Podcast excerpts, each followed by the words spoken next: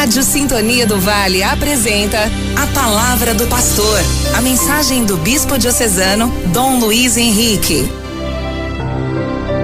Sexta-feira, terceira semana da Páscoa.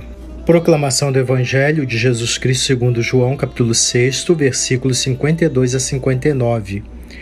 Naquele tempo, os judeus discutiam entre si, dizendo: Como é que ele pode dar a sua carne a comer?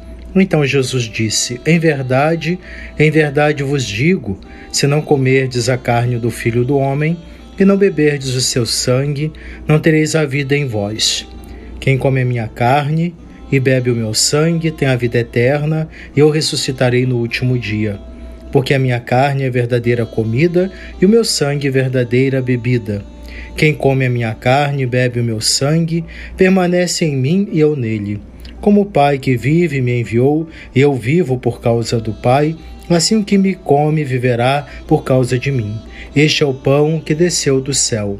Não é como aquele que os vossos pais comeram, eles morreram. Aquele que come este pão viverá para sempre. Assim falou Jesus, ensinando na sinagoga em Cafarnaum. Palavra da salvação, glória a vós, Senhor. Essa é a última parte do discurso de Jesus sobre o pão da vida. Palavras nítidas e desconcertantes para os judeus.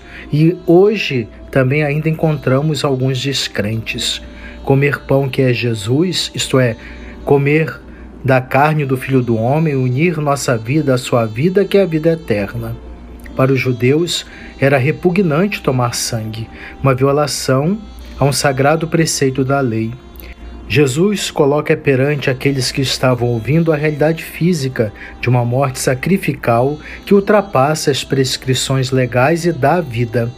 Para os hebreus, consumir sangue significava apropriar-se da vida que pertence a Deus, único dom da vida.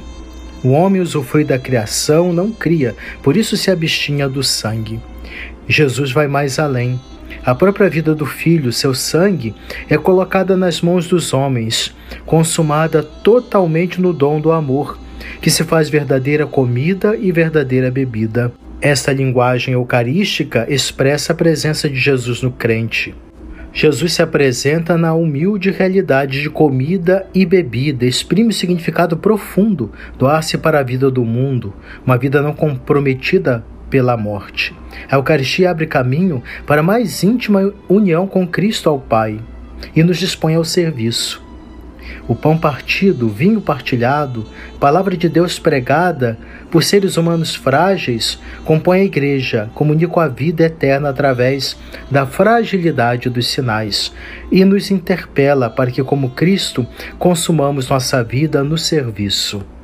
Oremos, Pai Santo, princípio e modelo de unidade de vida, fazei de nós uma só coisa, como o vosso Filho é uma coisa só convosco o vosso Espírito nos torne perfeitos no amor, para que o mundo creia naquele que enviaste, Jesus Cristo, nosso Senhor. Amém. Você acompanhou a palavra do pastor com o bispo diocesano Dom Luiz Henrique.